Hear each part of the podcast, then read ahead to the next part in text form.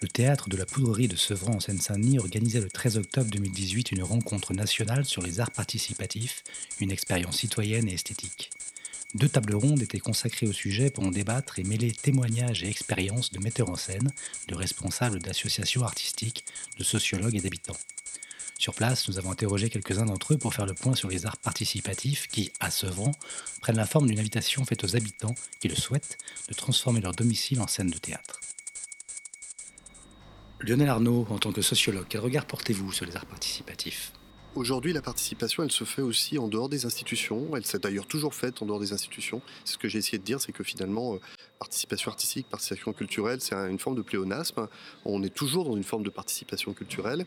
A fortiori aujourd'hui avec les nouvelles technologies, euh, avec les, euh, les YouTube, euh, les réseaux sociaux, les user generated, contents, qui permettent à tout un chacun de se faire entendre, de créer des formes, sans avoir besoin des intermédiaires artistiques et institutionnels. Et l'enjeu, il me semble qu'il est là, c'est qu'on a encore un logiciel en France tant de la part des institutions culturelles que de la part de certains artistes ou professionnels de l'art qui euh, ont un rapport descendant, euh, voire condescendant euh, aux populations.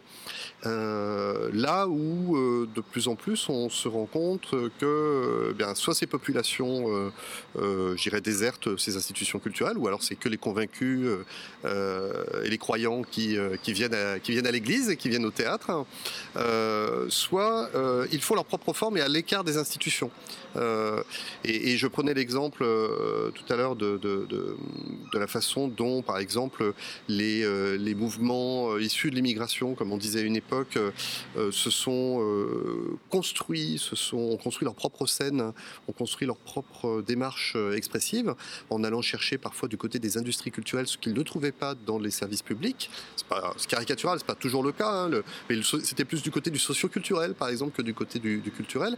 Je pense donc au mouvement hip-hop, je pense aux scènes alternatives, donc en hommage à, Rachita sur la façon dont euh, euh, cette scène-là, euh, maghrébine par exemple, a pu inventer une nouvelle forme d'expression qui n'était ni, je dirais, ethnique, ni, ni rock, ni punk, mais qui était à la croisée de leurs différentes influences, qui ont donc inventé de nouvelles formes, mais sans l'aide de personne d'une certaine manière, si ce n'est des maisons de disques et, des, et des MJC.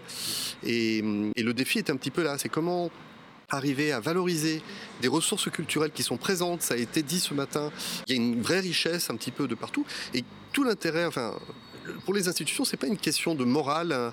Euh, on peut être aussi très pragmatique, c'est-à-dire que la culture, elle se fait là aussi, et qu'il y a tout intérêt euh, aussi à la laisser s'exprimer, et que voilà, en, France, euh, j'ai insisté là-dessus, euh, et ça n'a pas plu euh, d'une certaine manière aux représentants du ministère de la, Culture, mais on est encore dans un logiciel qui consiste à dire qu'on va vous apporter la culture. C'est pas moi qui l'invente, hein. on est encore sur des termes de démocratisation culturelle, de la culture, d'accès à la culture, qui laissent entendre qu'on on, s'adresse à des personnes qui n'ont pas de culture, et donc qu'il faudrait, qu'il faudrait comment dire, en quelque sorte, éduquer, civiliser, élever émanciper. Euh, mais comme dirait l'autre, je n'ai besoin de personne pour m'émanciper, laissez-moi faire. Hein.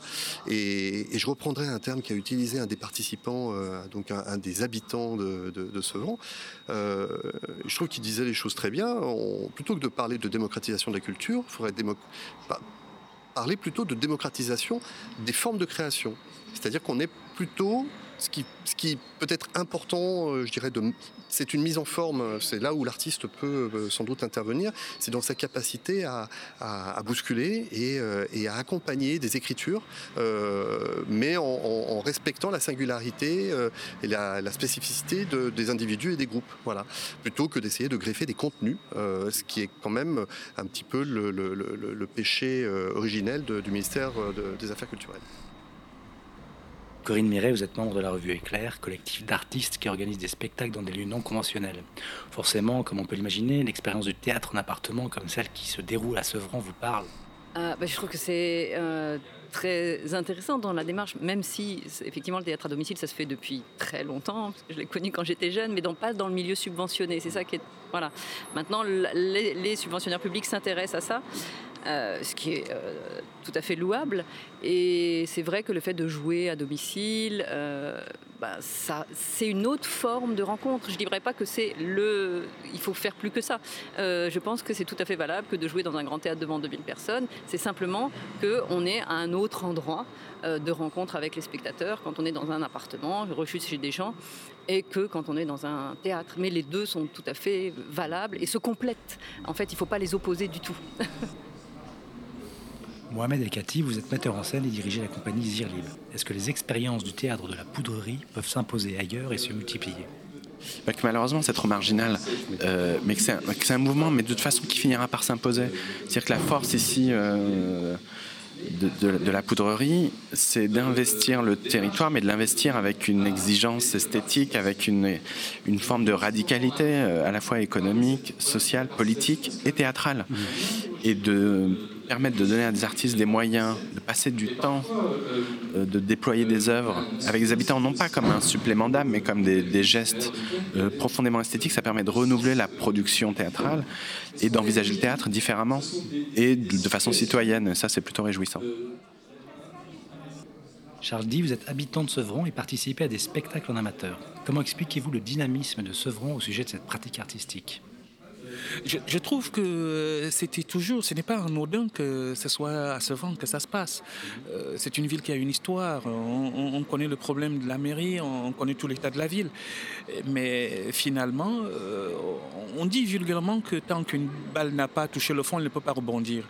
Et je crois que ce n'est pas anodin que ce Sevran, en tout cas pour ce qui concerne mon expérience personnelle, qui soit le lieu où cette euh, démocratisation de l'art, cette ouverture à la rencontre indépendamment des cartes de visite puisse être un, lieu d'élaboration de quelque chose qui, devrait, euh, je pense, qui se fait d'ailleurs partout ailleurs.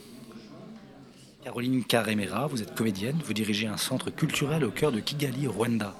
Que pensez-vous du travail du théâtre de la poudrerie moi, ça m'impressionne énormément. je trouve que c'est très inspirant.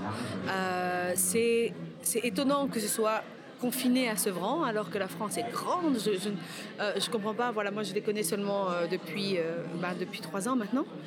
Et, déjà l'année dernière, on a essayé de, s'inspirer, de les faire venir au Rwanda, pas simplement pour emmener des spectacles, mais aussi pour expliquer tout le processus, la relation au public, depuis les médiateurs, les gens qui vont visiter les appartements, qui discutent de comment déplacer les meubles, qui va venir et tout ça, jusqu'à jusqu'à faciliter les débats et est resté en contact avec les là. Donc euh, ça me pose question que dans un pays voilà, comme la France qui a autant de relais, euh, pas simplement culturels, parce que j'entends euh, J'entends les mots quartier, j'entends les mots territoire, j'entends les mots collectivité, j'entends les mots département. Vous avez une façon d'organiser le pays très très euh, structurée. Mais alors pourquoi est-ce que voilà, des initiatives comme celle-là ben, ne, rentrent pas dans, la structure comme un élément inspirant et, qu'on pourrait multiplier ailleurs?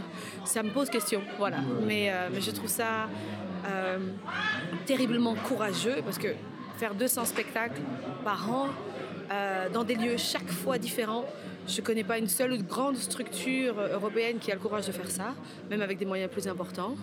Euh, D'aller vers euh, les metteurs en scène euh, de, tous horizons et euh, de leur dire parfois descendez de, votre, de votre tour pour voir voilà, qui, qui sont les habitants et venez recréer aussi pour ça. Et d'avoir cette, je trouve ça terriblement généreux euh, de, de, faire confiance à tout le monde, à, chaque poste, de se dire qu'on fait confiance parce qu'il y aura de l'humain, de la bienveillance et de l'envie d'être avec, de l'envie d'être ensemble, et qui fait que voilà, elle met des équipes artistiques ensemble qui parfois n'ont jamais travaillé ensemble, euh, des commandes auprès des journalistes et des auteurs sur des territoires qu'ils ne connaissent pas forcément, dans des maisons de gens où on n'a jamais été, et avec des habitants qui parfois invitent des voisins qui n'ont avec lesquels ils n'ont jamais osé rentrer en contact parce qu'il n'y avait aucune raison de le faire. Et donc la prise de risque est juste énorme, mais euh, le résultat après, en tout cas, est juste fabuleux. Arsena.